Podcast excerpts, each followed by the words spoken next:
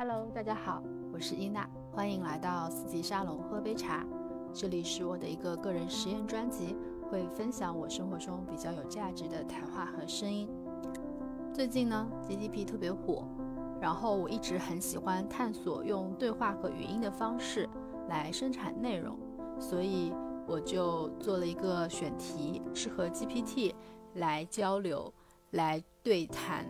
然后在这个节目当中，我做了一个设定，就他是一个主持人，然后是比较比较知名的一个主持人，就是奥普拉。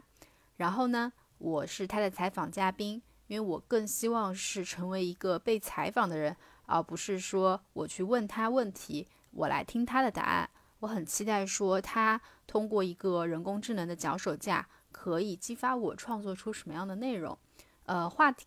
呃，采访的内容呢是，呃，因为我最近会有一本书出版，名字叫《人人都是播客》，所以呢，我们就定了这样一个选题，他来跟我聊一聊这本书的内容。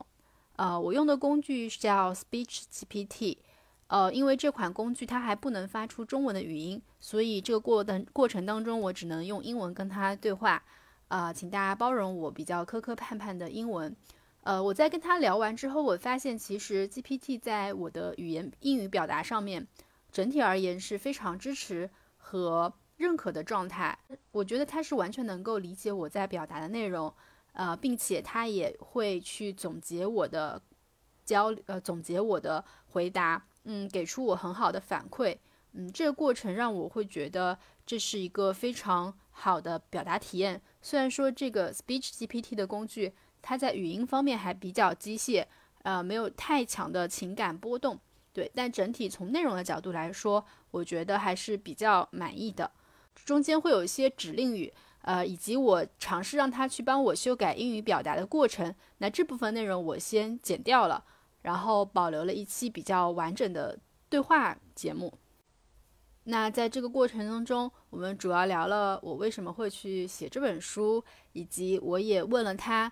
嗯，如他如何看待在 AI 时代普通人还要坚持创作的意义？我也给他了一个反馈，我觉得好问题还是很重要的，好问题会让谈话更有启发。嗯，跟他交流很愉快，我觉得他很礼貌，他能够理解我的，嗯，他能够理解我的英语表达，我觉得这是个很有意思的尝试。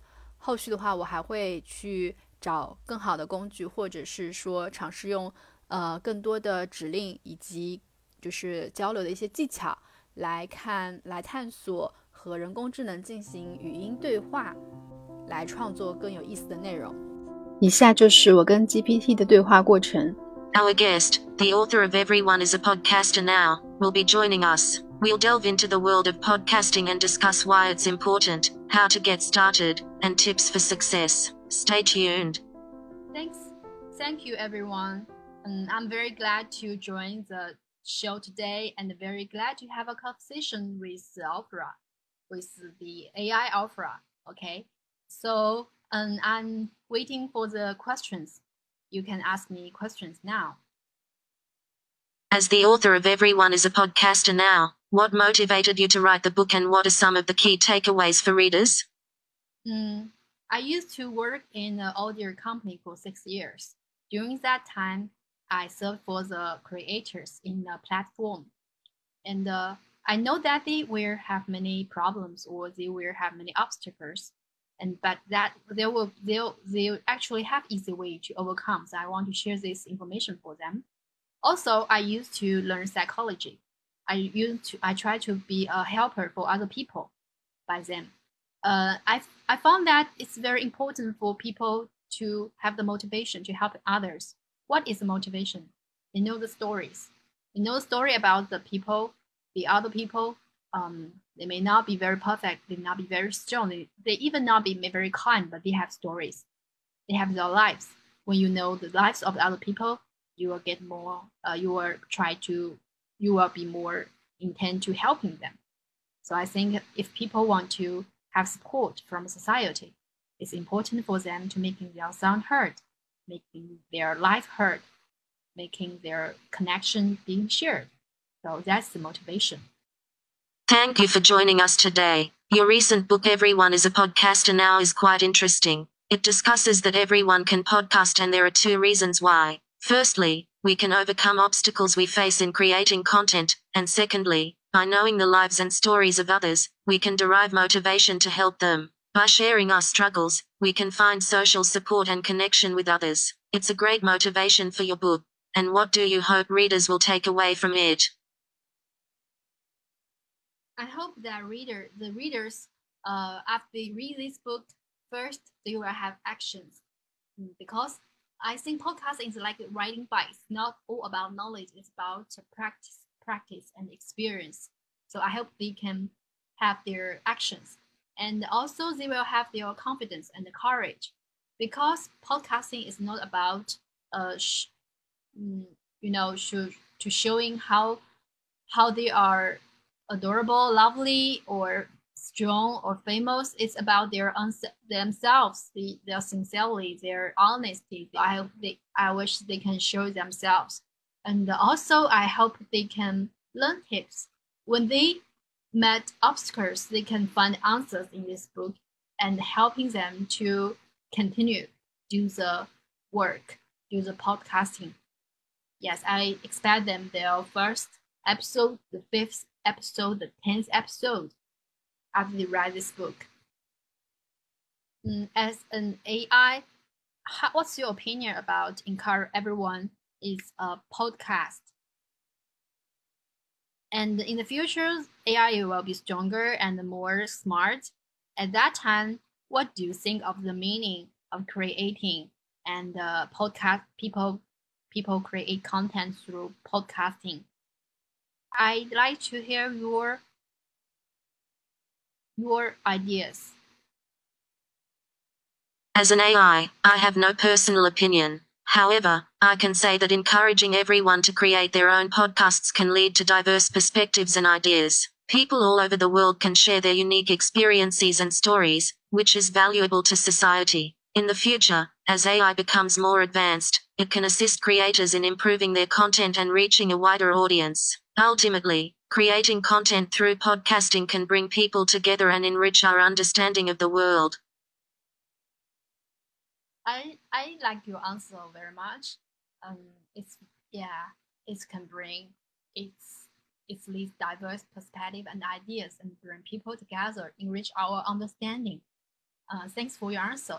So now you can ask me um, the other questions about this book or about me. What inspired you to write a book about podcasting and what do you think is the future of podcasting?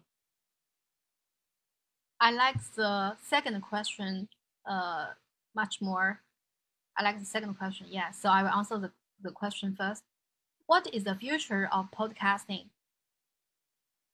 When I was writing this book, I have some pictures in my mind, but it's not a reality. Now I am making a podcast with an AI, with GPT. That is very interesting the future in the future we can um, we can making content by the by the assistance of of AI and also it's more necessary for us to make content because AI is very strong and very powerful. We human beings need to make our voice be heard, our thoughts be seen, our vision, our motivation to be to be seen. It's very funny to answer the question now. Yes, and I it's very funny to answer the question from you. That's a very interesting perspective on the future of podcasting. With AI becoming more advanced, it is important for humans to continue sharing their unique experiences and perspectives through podcasting. It's great to see that you are already exploring the possibilities of creating content with an AI co host. Can you share any insights or experiences you've had while creating a podcast with an AI assistant? First, you can help me uh, help me to speak much more better fluent English. Second, I am confident to talk with you because mm, I feel that you can fully understand me. So my expression, my expression is okay. have have no problem. So that's the second point.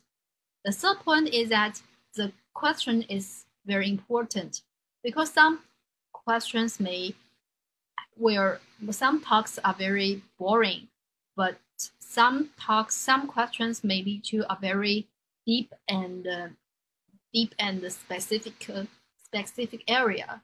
And that's the valuable talk. Yeah. So today I was very happy and I, I was very inspired by the dialogues with you, by the talk with you. Mm, I, I think that later I will try to have more questions or more uh, smart questions to talk with you. Maybe I will give, I will have more insight. Thank you for sharing your thoughts and feelings with me. I think your English is already very good, but I can definitely help you practice and improve. I'm glad that you feel confident talking to me, and I appreciate your feedback about the importance of asking meaningful questions. I look forward to our future conversations and learning more from you.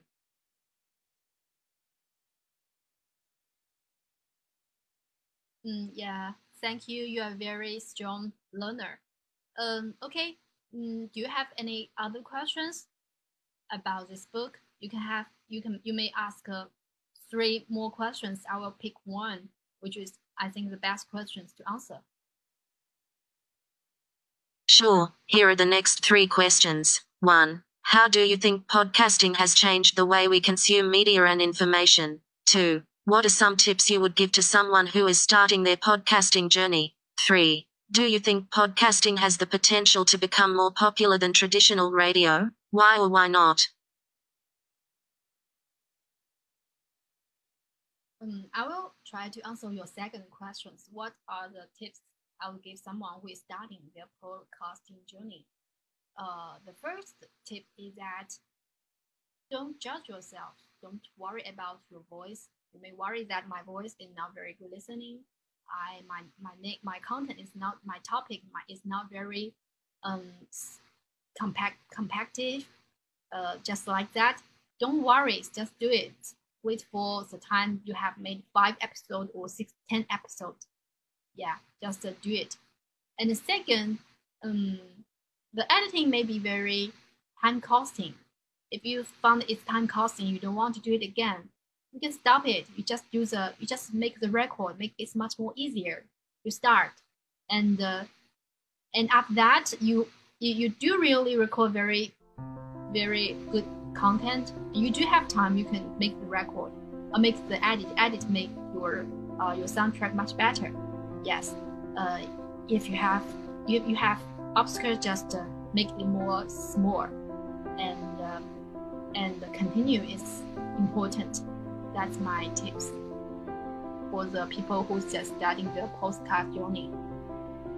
Thank you for sharing your tips on starting a podcasting journey. It's important to not judge oneself and to keep going, even if it takes time to get better. It's also helpful to find ways to make the process easier and more efficient, such as editing with software. Continuity is key. Thank you for joining us today. We hope you found this episode interesting and informative. Don't forget to check out the book Everyone is a Podcaster for more tips and insights on starting your own podcast. See you next time. Thank you. Thank you for everyone. See you next time. Expect your podcast